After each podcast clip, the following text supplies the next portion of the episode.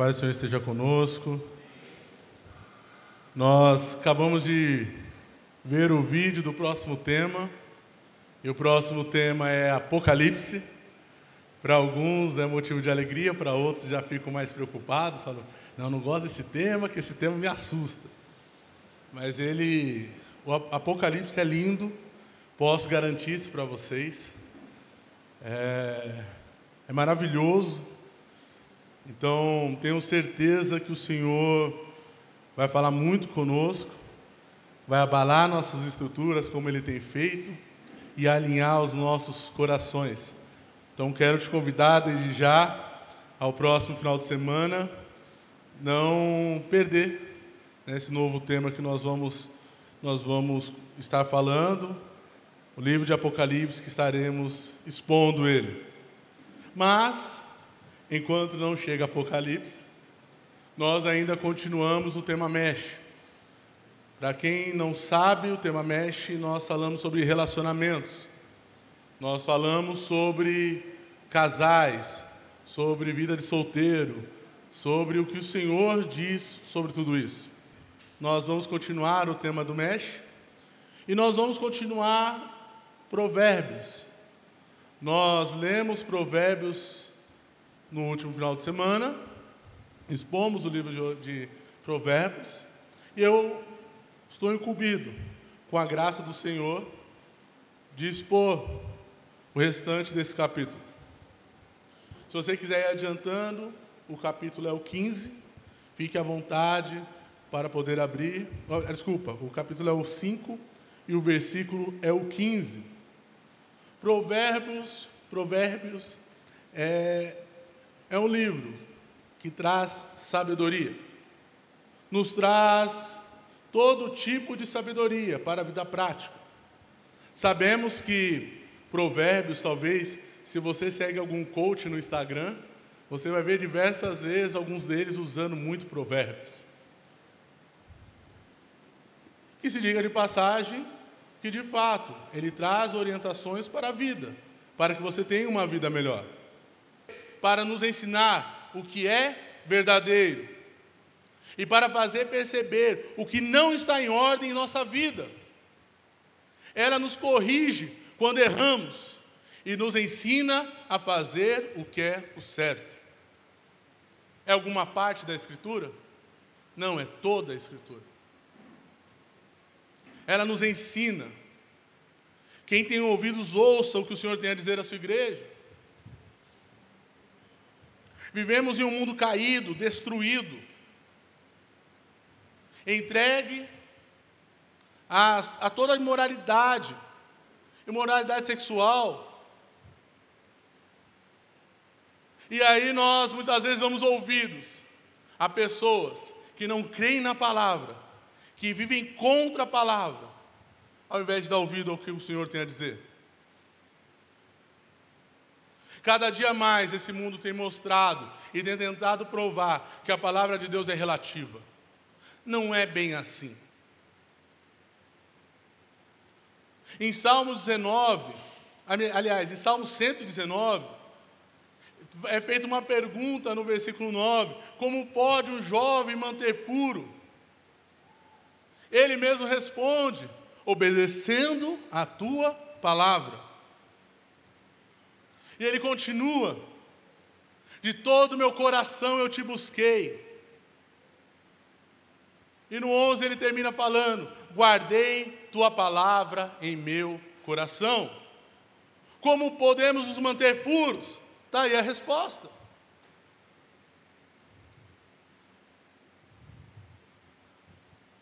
Está na palavra. Para não pecar contra ti.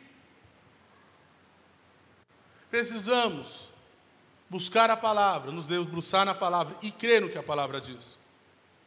Obedecer e guardar.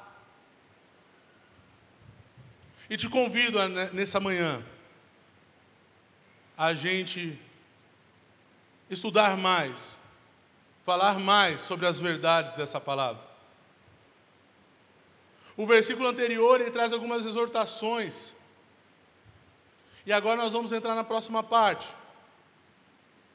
Essa próxima parte ele fala sobre como fugir do adultério, da possibilidade do adultério e quanto isso é terrível, das responsabilidades de um casal.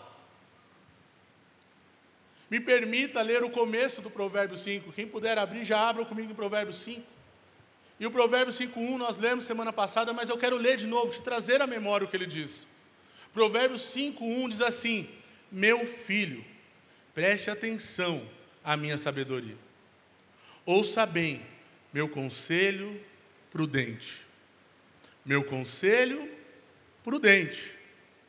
Agora vamos para o, para o Provérbio 5,15. Provérbios capítulo 5, versículo 15.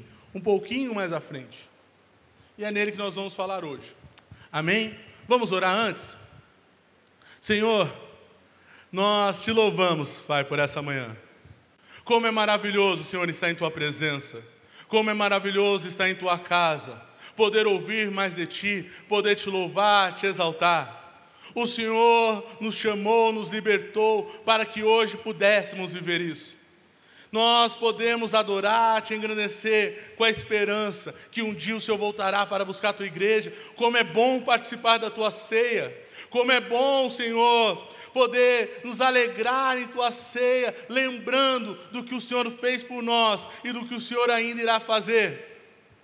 Mas, Pai, nessa manhã eu quero te pedir que o Senhor quebrante os corações, que o Senhor comece a trabalhar os corações e as mentes. Abra, Senhor, aquela mente cativa, Senhor, ao pecado, que nessa noite ela possa ser aberta, que ela possa ser infiltrada e que a tua palavra possa entrar e que o teu nome seja engrandecido, somente o teu nome. Senhor, fale com a tua igreja, é isso que nós te pedimos, em nome de Jesus, amém.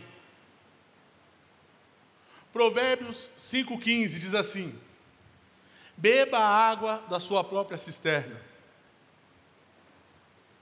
compartilhe seu amor somente com a sua esposa, porque derramar pelas suas a água, a água de suas fontes ao ter sexo com qualquer mulher.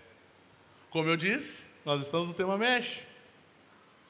E esse é um tema difícil de tocar. E que infelizmente a igreja tem tocado poucas vezes, ou talvez quase nunca. Mas eu quero te lembrar quando você era solteiro e você namorava. E talvez quem está namorando agora vai falar: Ué, é isso mesmo que eu penso, rapaz? Como, como era quando você estava para casar e você falava assim: Rapaz, quando eu casar, coitada, ela não sabe o que espera ela. Quando eu casar, meu marido não sabe o que espera. Ah, meu Deus, eu estou aqui, ó, um tempão esperando esse momento. E quando chegar, ah, o bicho pega, o bicho vai pegar. Mal sabes. Mas rapidamente ao casar, nós passamos a nos esquecer e negligenciar isso.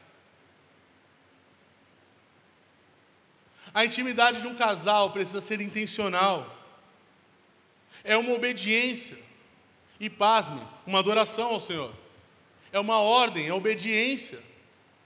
E nós vamos falar mais sobre isso.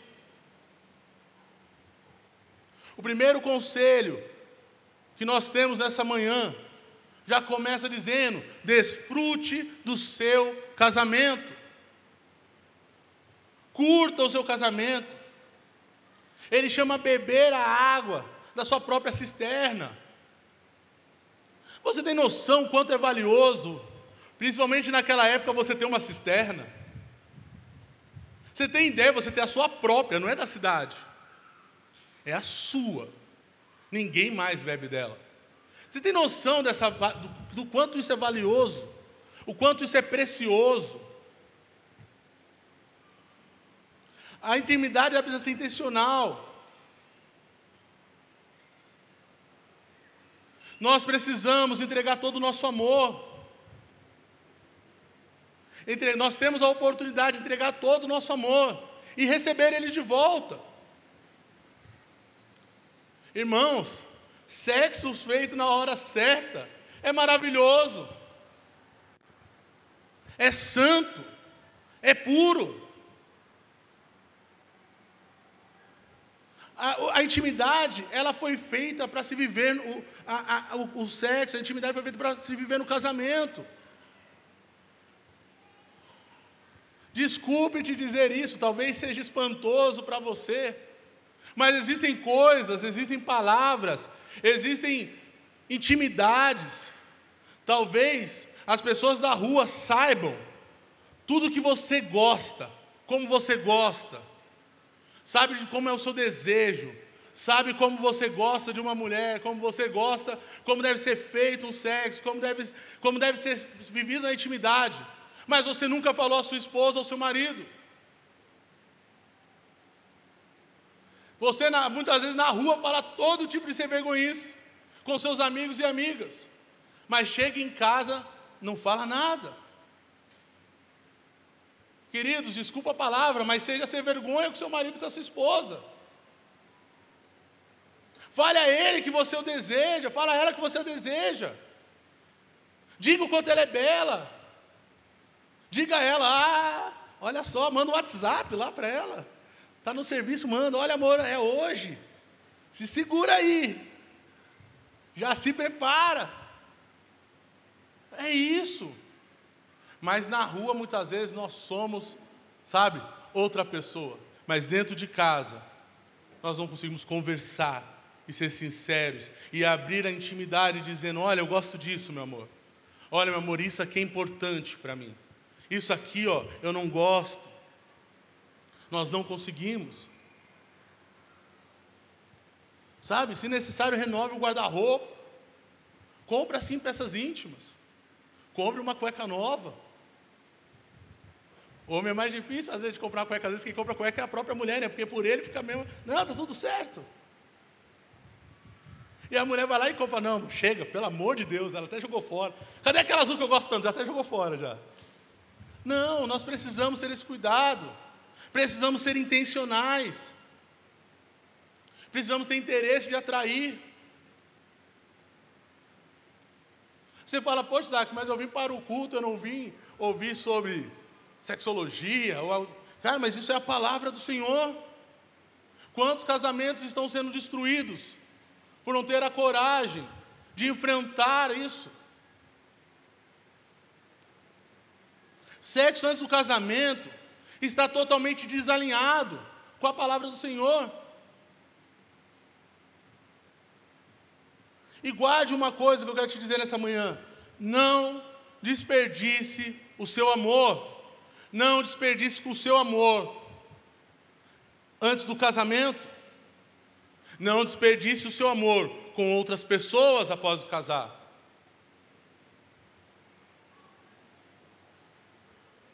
Não abra mão disso. Às vezes, aí nós ouvimos alguns alertas, nós ficamos, nós olhamos para tudo isso, mas logo nos esquecemos e nos perdemos. Não saia daqui, esqueça o que eu estou te dizendo. No último culto, Provérbios, nós lemos o 5 do 1 ao 14. Vimos a advertência sobre o sexo fora do casamento. Enquanto a mulher promíscua, ela é amarga. A mulher promíscua, ela, ela, ela é ruim. Nesse versículo agora nós, ela, ela nos diz o quanto a esposa é maravilhosa, o quanto é maravilhoso você beber da sua própria cisterna. O quanto ela é valiosa.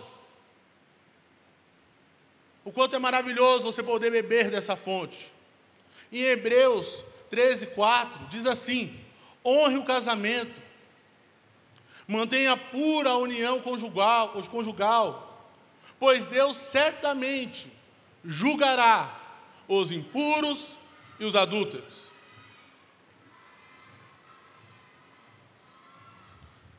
Se antes ele estava falando, olha, corra da mulher promíscua, agora ele está dizendo, corra para sua esposa. Ele fala sobre a liberdade, sobre a maravilha do casamento. Casamento foi feito, foi feito para ser vivido em dois e aproveitar toda a sua alegria. Não, tá, não traga pornografia para o seu casamento. Não traga ideologias como relacionamento aberto para o seu casamento. Não traia a sua esposa.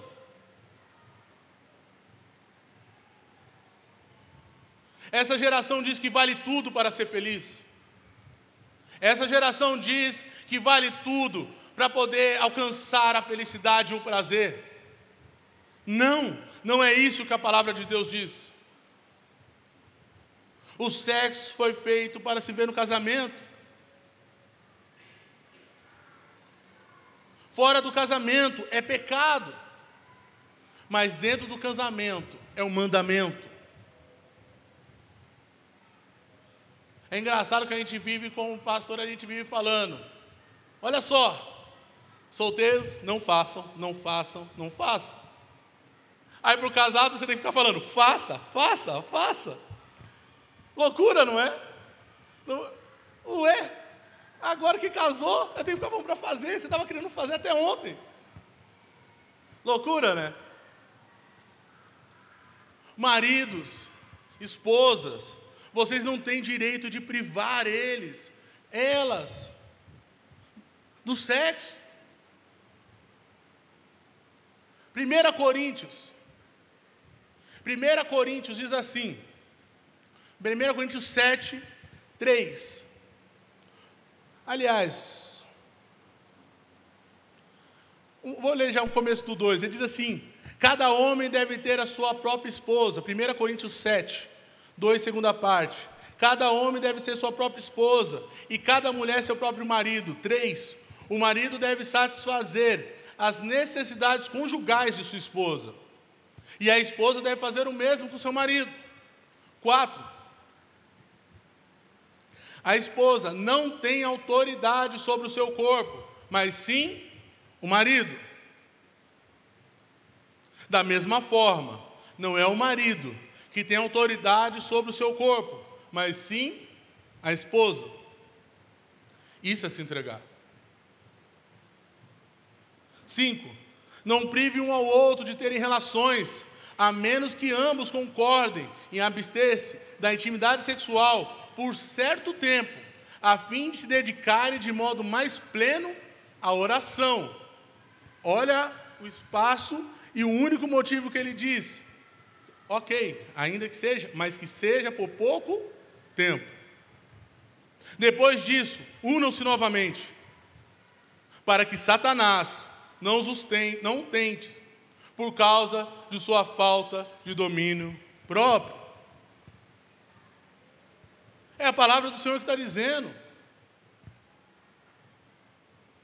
Um pertence ao outro, um deve se entregar ao outro. Não caia no engano de privar o seu cônjuge, usando como moeda de troca. Olha, se você me der o sapato que eu gosto, hoje tem. Mas se não der, não tem. Não pode. Não é, não é mais seu, o seu corpo não é mais seu. Assim como o corpo dele não é mais dele. Para quê? Para que Satanás não os tente. Pelo contrário, ao invés de privar, se entrega ao prazer. Se delicie nessa bênção que foi entregue a nós. Que privilégio! Uma cisterna que Deus abençoou, uma fonte de amor, entrega e afeto, para que vocês pudessem viver todos os dias. Adão estava lá no jardim, tristinho. Deus olhou e falou: Ah, não é bom. Faltava algo. E agora você tem isso. Se você ainda não tem, calma. O Senhor vai mandar calma, tenha paciência. Mas você que tem, você tem, então aproveite.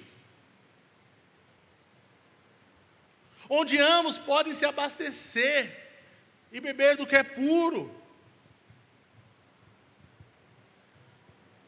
Versículo 16.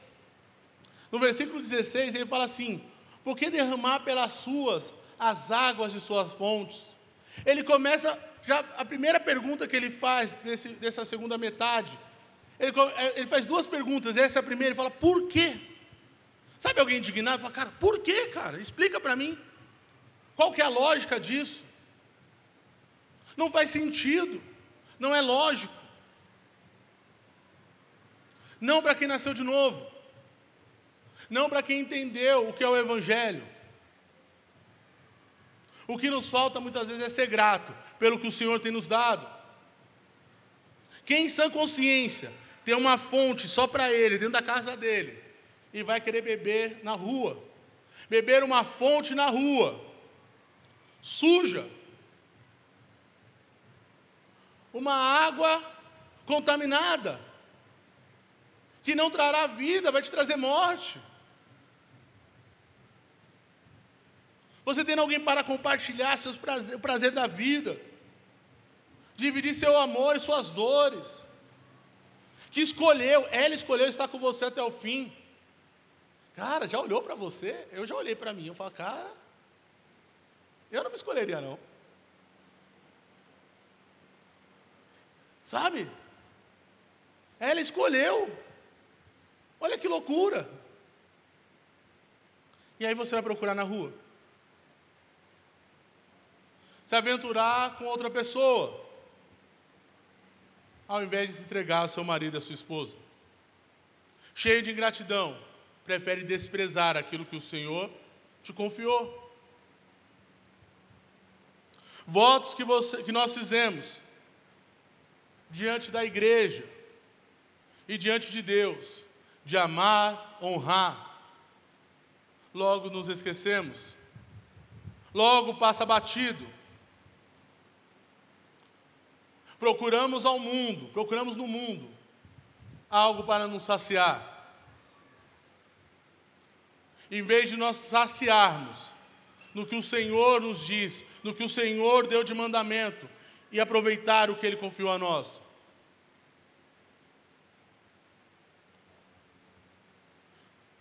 Não perca tempo.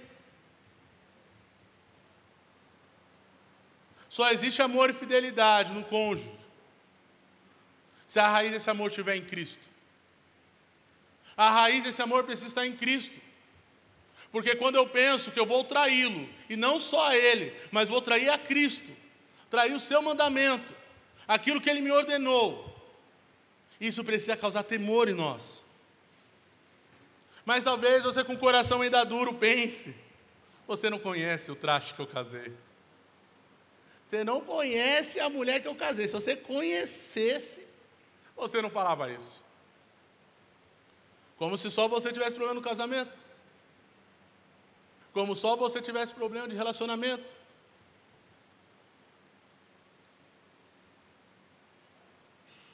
Mas eu queria te lembrar uma coisa: Cristo um dia morreu pela sua igreja, uma igreja que não merecia.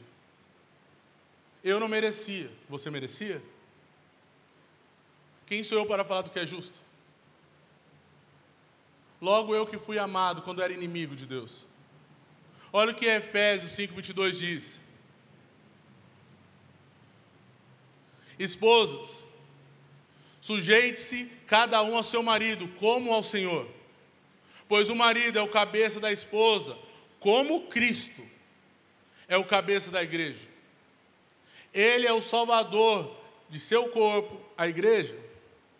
Assim, como a igreja se sujeita a Cristo, também vocês, esposas, devem sujeitar em tudo ao seu marido. Acabou o versículo aí? Não. Ele continua: Maridos, amem cada um a sua esposa como Cristo amou a igreja.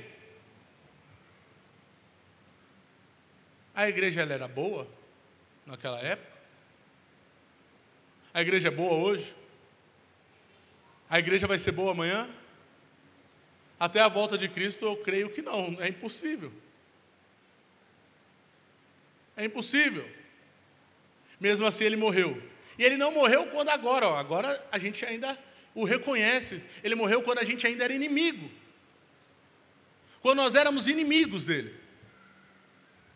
E ele fala aqui, ó, maridos, amem cada um a sua esposa, como Cristo amou a igreja.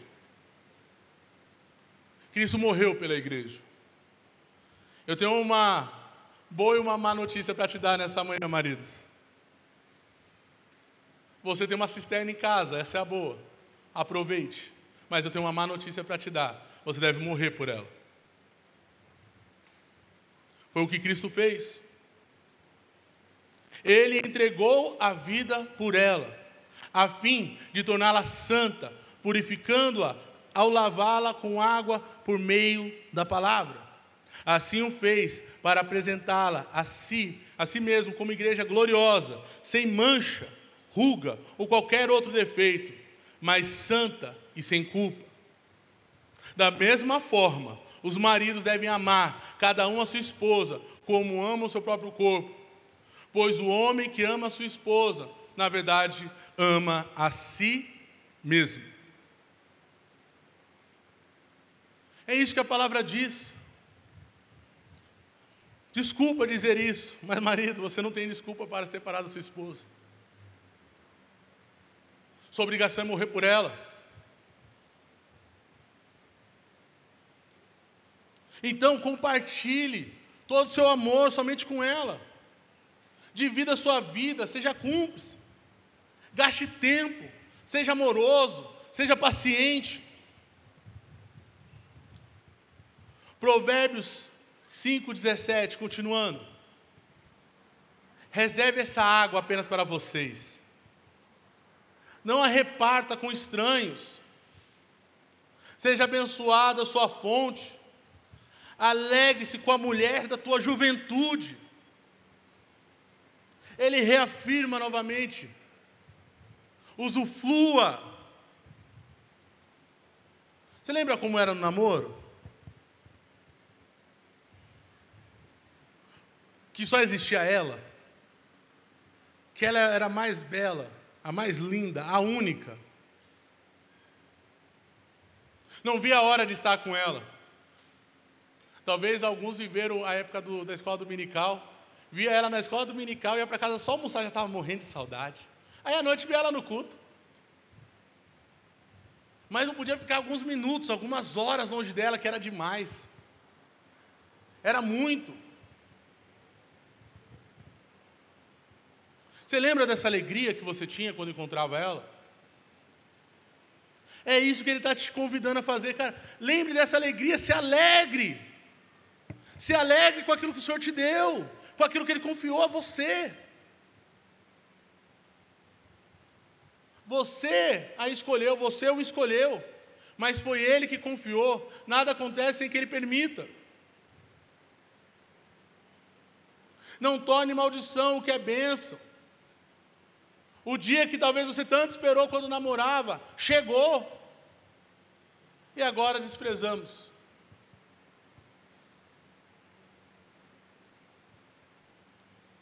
Como é triste quando, quando um dos um, um, um, um, um dos dois, ou os dois, partem para viver a tua felicidade a todo custo.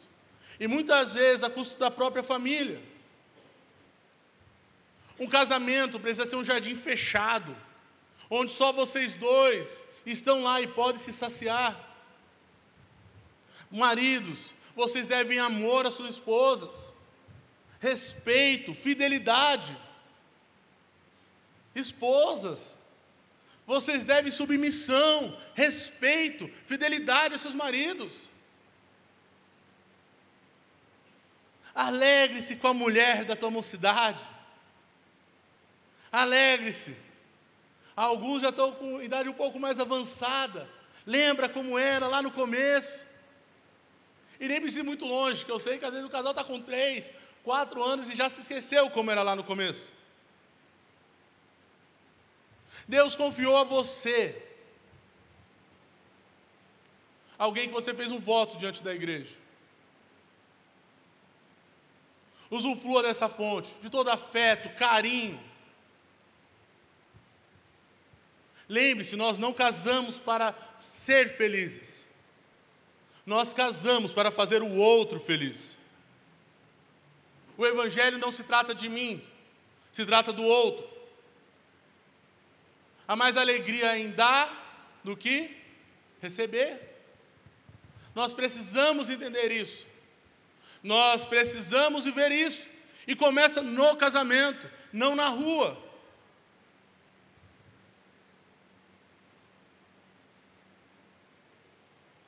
Ame sua esposa como cristão na igreja. Lembra que a infidelidade não destrói só o casal. Você não está destruindo só a sua esposa ou só o seu marido. Você está destruindo seus filhos. E provavelmente os filhos dos seus filhos. Quantos filhos hoje estão cheios de traumas? Prefere às vezes até viver só e não é por vocação. Não é porque é um dom. É porque não querem viver a mesma coisa. Não conseguem confiar. Não conseguem se entregar. Quantos estão no psicólogo procurando ajuda? Fora outras coisas que acarretam isso. Filhos fora do casamento. Só quem tem filhos fora do casamento atual sabe a luta que é isso. Sabe o quanto é triste o seu filho querer estar com você e não poder. Sabe o quanto é triste você querer estar com ele e não poder. Sabe a dor que isso causa. Você, tudo bem, mas e ele? Como, como aquela criança vai crescer? Isso precisa te doer. Doenças. Trazem doenças para dentro de casa. O casamento ele precisa estar fundamentado na fidelidade. Isso é sábio. Isso é sabedoria. Provérbios 5, versículo 19, continuando. Ela é a gazela amorosa, a corça graciosa, que os seus seios, que, que os seios de sua esposa o satisfaça sempre, e você seja cativado por seu amor todo o tempo. Mais uma vez, ele aponta o alvo do amor. Quem deve ser o alvo da paixão? Gaste sua energia, gaste todo o seu amor, gaste suas doces palavras. Às vezes, às vezes você é muito bom com palavras no Facebook, no Instagram, posta as fotos com frases lindas, mas nunca tem direcionado ao seu marido, à sua esposa, não consegue dizer uma palavra. Gaste sua atenção, dê atenção, afeto, seu amor. Se permita ser cativado. Quantos que às vezes vai fazer um carinho, fala, sai daqui, eu estou ocupado, vai, vai, vai, vai, não, agora não. Se permita ser cativado nas carícias de sua esposa e do seu marido. Às vezes o marido vai fazer o carinho, não, não, nem vem, nem vem, nem vem, nem vem. Se permita. Admire ela, você sabe como a mais bela, a dona do seu coração, a dona dos seus olhos, a dona da sua mente. Quanto tempo que não sai um elogio? Quanto tempo não sai um eu te amo? Quanto tempo que não sai, olha, você é importante para mim? Como seria triste a minha vida sem você? Como você é formosa? Se você está do lado dela, fala agora, não espera chegar em casa não. Comece a falar para ela como você é linda, como você é formosa. Como eu te amo. Te amo, japonesa.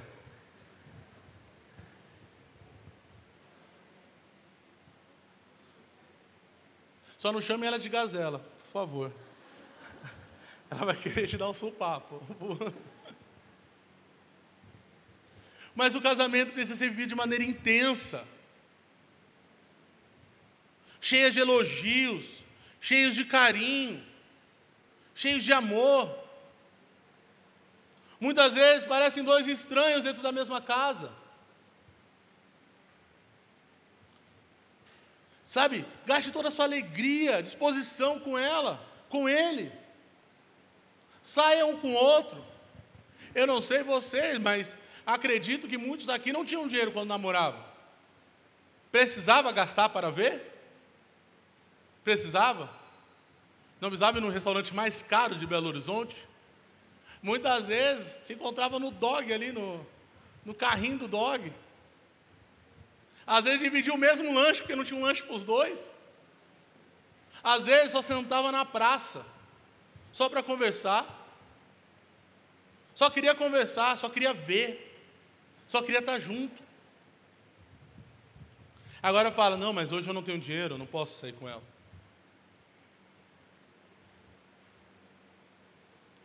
Lembre do namoro. Se você tem condições de viajar, viaje. Tem condições de levar no restaurante mais caro? Leve. Curta. Aproveite o seu casamento. O Senhor te deu para aproveitar. Toda a sua família depende disso. Lembre disso. Cada ato seu dentro do casamento. Toda a sua família depende disso.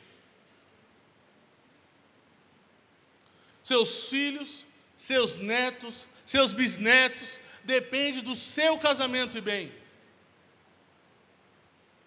Como é maravilhoso eu olhar para o meu avô, apesar de não ter bons exemplos, depois, não ter, não ter, tido, ter tido alguns problemas com, com os meus pais, mas olhar para o meu avô e ver como ele era fiel à sua esposa, mesmo quando tudo não ia bem o quanto ele se entregava, e até hoje o quanto ele se ama. Eu lembro dessa, da, dessa beleza. Eu falo, não, eu preciso ser igual ao meu avô.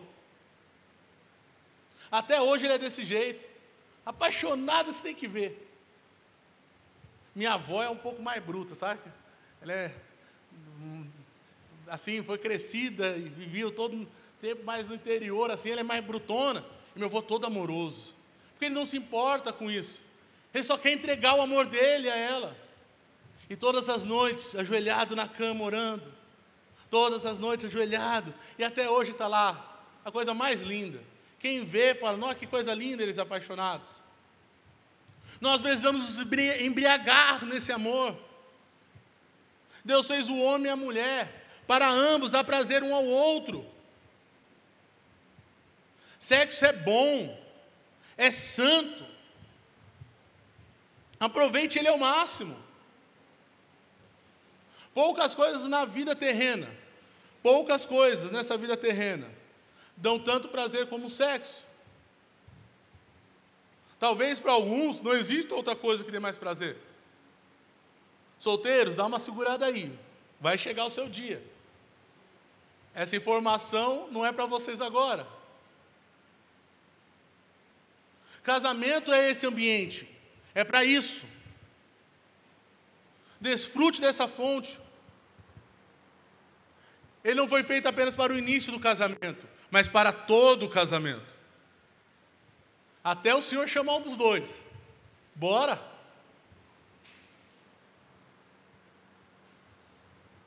Timothy Keller ele fala uma coisa que é muito legal, preste atenção. Ele diz assim: os cônjuges só descobrem a própria felicidade depois que cada um coloca constantemente a felicidade do outro antes da sua própria, em resposta do que Cristo fez com eles. De, decida fazer de verdade o outro feliz. Leia Cântico dos Cânticos.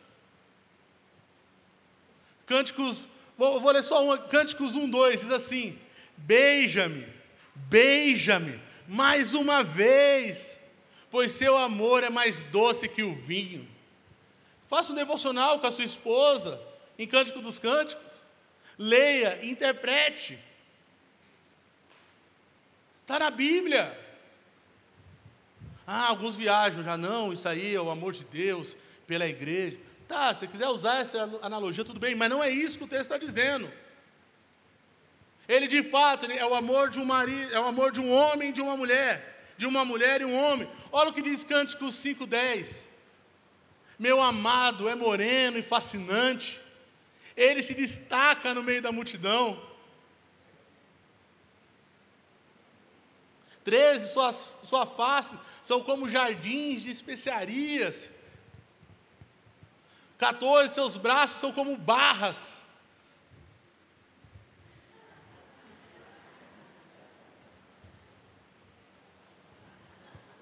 Suas pernas são como colunas de mármore.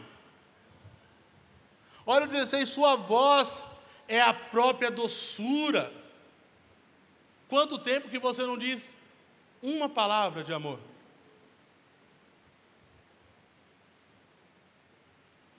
Provérbios 5:20.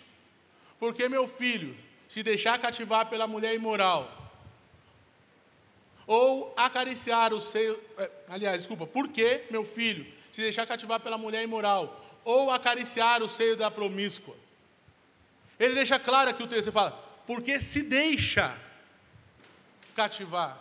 Porque se deixa. Ah, simplesmente aconteceu. Não. 1 Tessalonicenses 5, 22 fala: mantenham-se afastado de toda forma de mal.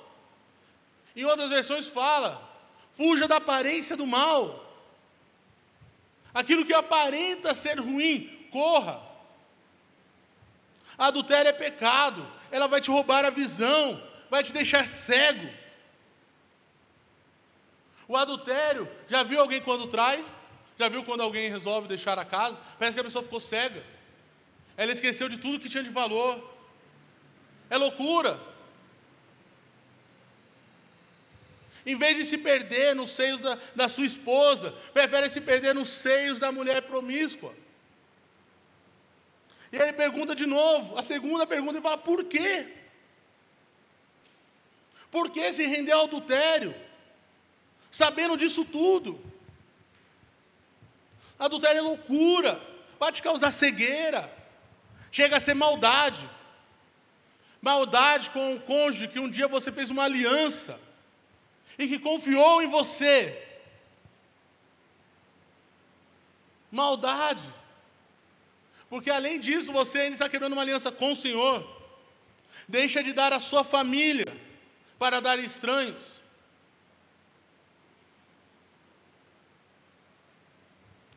Lembra da promessa que você fez na dor e na tristeza. Dor e tristeza. Jurou amar e cuidar. Hernandes Dias Lopes diz assim: Adultério é, o, é pecado aos olhos de Deus, é traição ao cônjuge, é atentado contra a sociedade, é escândalo para a igreja, é a autodestruição. Eu acrescentaria ainda, é o atentado aos filhos. Nos faz perder o alvo da vida. E o nosso alvo vai além desse mundo. Muitas vezes o que está faltando é você enxergar o porquê você está nesse mundo. Nós estamos em direção da vida eterna. O fim não é esse mundo. Mas prefere abrir mão de sua casa, de sua família, das promessas para viver uma aventura. Abrindo mão da primeira igreja que o Senhor confiou a você. Tudo que o mundo produz, logo te dará, trará sede de novo. Quantas pessoas já abandonaram a família? Uma, duas, três, quatro, já casou umas dez vezes. A, a, a aventura fora do casamento só te trará dor. Solteiros, não pense que a falta de fidelidade, que, isso, que o que você faz hoje, eu estou falando para os solteiros, minha falta de fidelidade com o Senhor e com a sua futura esposa não terá consequências. Não se engane. Não passe do ponto no seu namoro.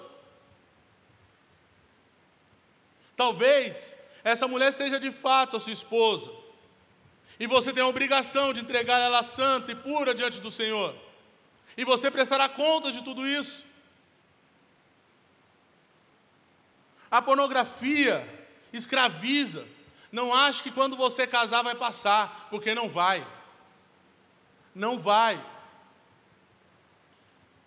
Não use isso como fuga, às vezes até usa, não, eu faço porque para não fazer com a minha namorada, que é um pecado trocando pelo outro. É você falar, se eu entrar por aqui eu vou ser engolido pelo leão, se eu entrar por aqui eu vou encontrar um urso. Não mudou, você vai morrer da mesma forma.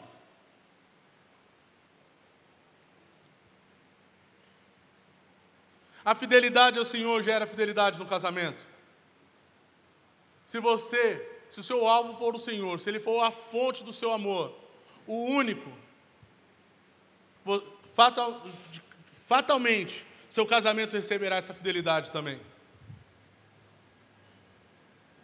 Mas, se, todo, se tudo isso não te convenceu, tudo que eu te falei, conselhos, tudo que Provérbios está te falando não te convenceu, eu preciso te apresentar a lei. É isso que Provérbios faz agora. Olha que Provérbios 5, 21 faz.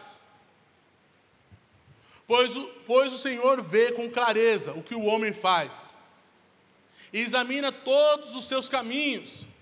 O perverso é cativo dos próprios pecados, são cordas que o apanham e o prendem. Ele morrerá por falta de disciplina e se perderá por sua grande insensatez.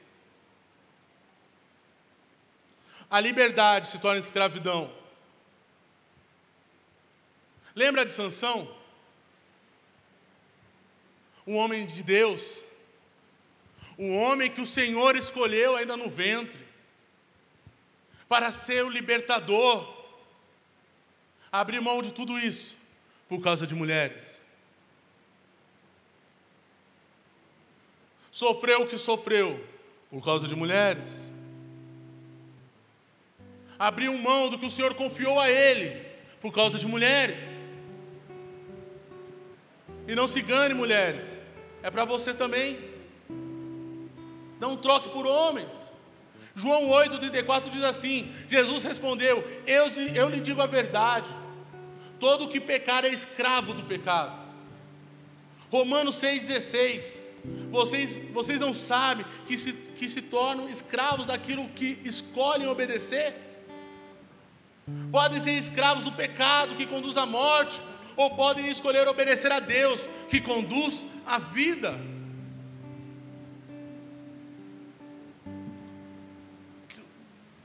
Você quer ser escravo do quê?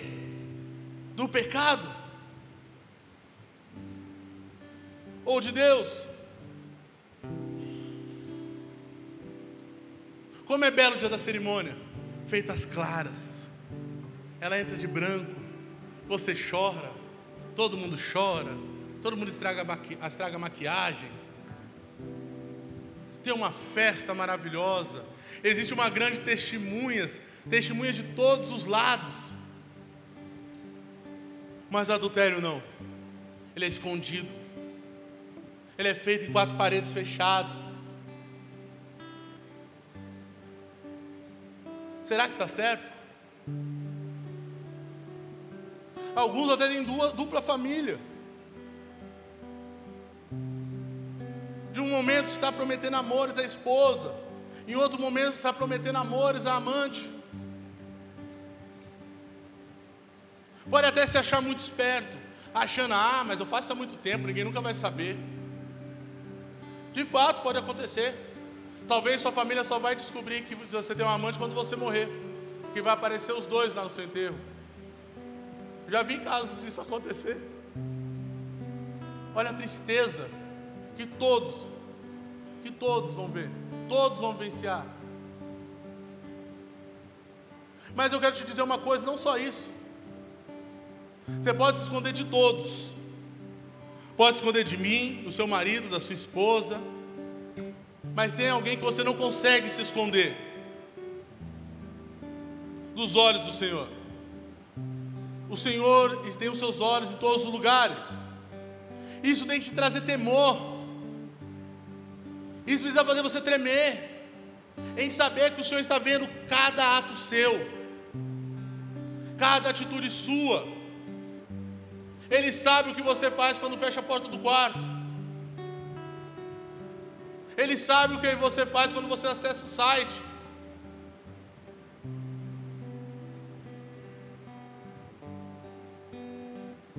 O Senhor está com seus olhos sobre todos os homens. E chegará um dia que Ele julgará os meus e os seus atos. E nos perguntará, meu servo, o que fez com que eu confiei a você?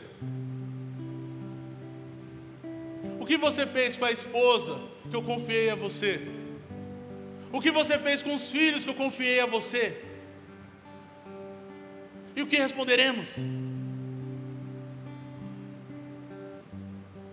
Como você, como eu, como nós seremos encontrados nesse dia? Tudo que foi feito em oculto, nesse dia será revelado. E aí, está pronto?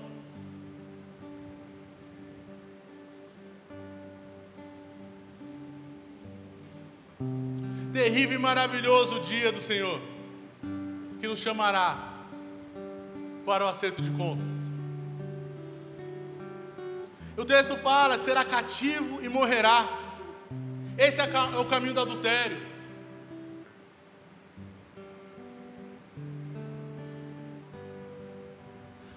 Sabe? A mente cauterizou. Foi entregue a seus próprios desejos, como dizem Romanos. Um morto não pode ter atitudes de vivo, está morto. Às vezes você fala, cara, o que aconteceu? O cara estava aqui, era de boa, estava com a família, de repente, plum, cauterizou.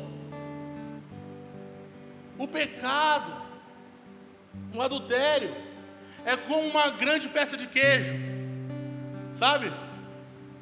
Dentro, sabe quando um, uma armadilha de rato? Você tem aquela peça de queijo, Fica só esperando o ratinho lá pegar o queijo para te aprisionar. É uma grande minhoca suculenta no anzol, pronta para te prender. O fim de todos esses casos é a morte. A iniquidade, o pecado não arrependido e confessado, é a corda que te amarrará a cada dia mais a apostasia tomará conta do seu coração.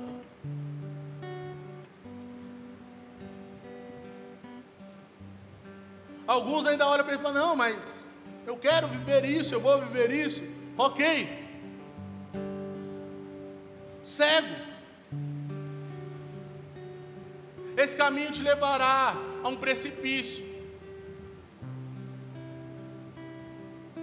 e que terá um fim terrível. O pecado te seduz, promete uma vida feliz, mas o fim, de, mas o fim você só encontrará dor e tristeza. O Senhor tem pensamento de paz para conosco, uma alegria que não está nesse mundo, onde Ele nos convida a segui-lo e obedecê-lo.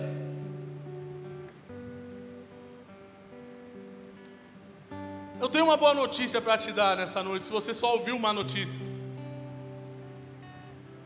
Se você precisa se arrepender, Ele é fiel e justo para te perdoar. Deus é poderoso para nos restaurar, restaurar o casamento, restaurar o amor. Todos nós estamos sujeitos à queda. Todos nós. Por isso que vem um alerta para se tomar cuidado. Fique longe. Não dê brecha. Mas o Senhor é poderoso para te restaurar. Se você algum dia caiu nisso e já pediu perdão, já se arrependeu diante do Senhor verdadeiramente, da sua esposa, fique em paz o Senhor já, o Senhor já te perdoou, já jogou no mar do esquecimento. Não se sinta acusado. Talvez terá consequências e você terá que construir de novo a confiança. Mas fique em paz, que o Senhor já te perdoou. Mas se isso ainda não aconteceu, eu quero te convidar nessa noite a se render a Ele. Quero te convidar a abaixar sua cabeça, fechar os olhos.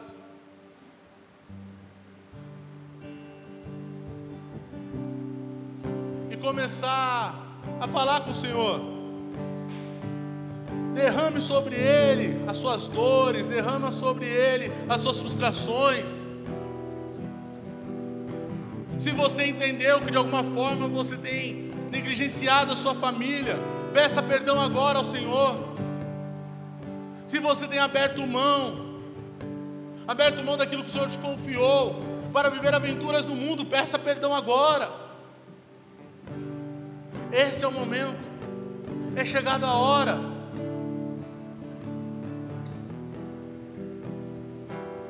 Senhor, nós como igreja te clamamos nessa manhã, obrigado pela tua palavra. Obrigado pela tua doce palavra, que apesar de confrontar os nossos corações, apesar de confrontar, Senhor, o que nós vivemos, ela corrige os nossos maus caminhos, ela coloca no eixo a nossa vida para te adorar e te seguir como o Senhor quer que seja feito, não como nós achamos que deve ser feito. Então, Pai, nessa manhã eu quero te pedir, Senhor, por aquele que nessa manhã está arrependido, Senhor, de seus atos, tem olhado para si e falado: Não, eu tenho falhado com a minha esposa, eu tenho falhado com o meu marido, eu tenho negado, Senhor, carinho, eu tenho negado, Senhor, afeto, eu tenho deixado a desejar. Pai, perdoa ele nessa, nessa manhã, mas sobretudo que ele possa chegar em casa e ter uma mudança de vida. Talvez, Pai, em nosso meio tenha aquele que já tem adulterado, que talvez não tenha confessado ainda. Pai, dê a ele, Senhor, coragem para confessar, para falar com a sua esposa, para pedir perdão, se humilhar diante dela e diante do Senhor, dizendo que pecou, falhou, mas está arrependido verdadeiramente, Pai. Gere nós, Pai, verdadeira, verdadeiramente arrependimento. Pai, aquele que caiu um dia, que talvez tenha tido luta no seu casamento, dê força, Pai. Traga convicção que o Senhor perdoou. Senhor, dê forças para lutar pela sua casa novamente. Dê força ao cônjuge para lidar com isso novamente. Nós sabemos que o Senhor é poderoso para restaurar. O Senhor é poderoso para trazer vida onde está morto. Então, Pai, nessa manhã nós pedimos: traga vida, Senhor. Traga vida à sua, à sua família. Essa casa que o Senhor abençoou, que diante do Senhor foi, foi, foi abençoado, diante da igreja foi abençoado. É isso que eu te peço, Pai, em nome de Jesus. Amém. Você já segue a Onda Dura Belo Horizonte nas redes sociais? Segue a gente lá no Instagram, é arroba Onda Dura Belo Horizonte. Já ativa o sininho aqui para ser avisado sempre que um conteúdo novo for publicado e compartilhe com um amigo.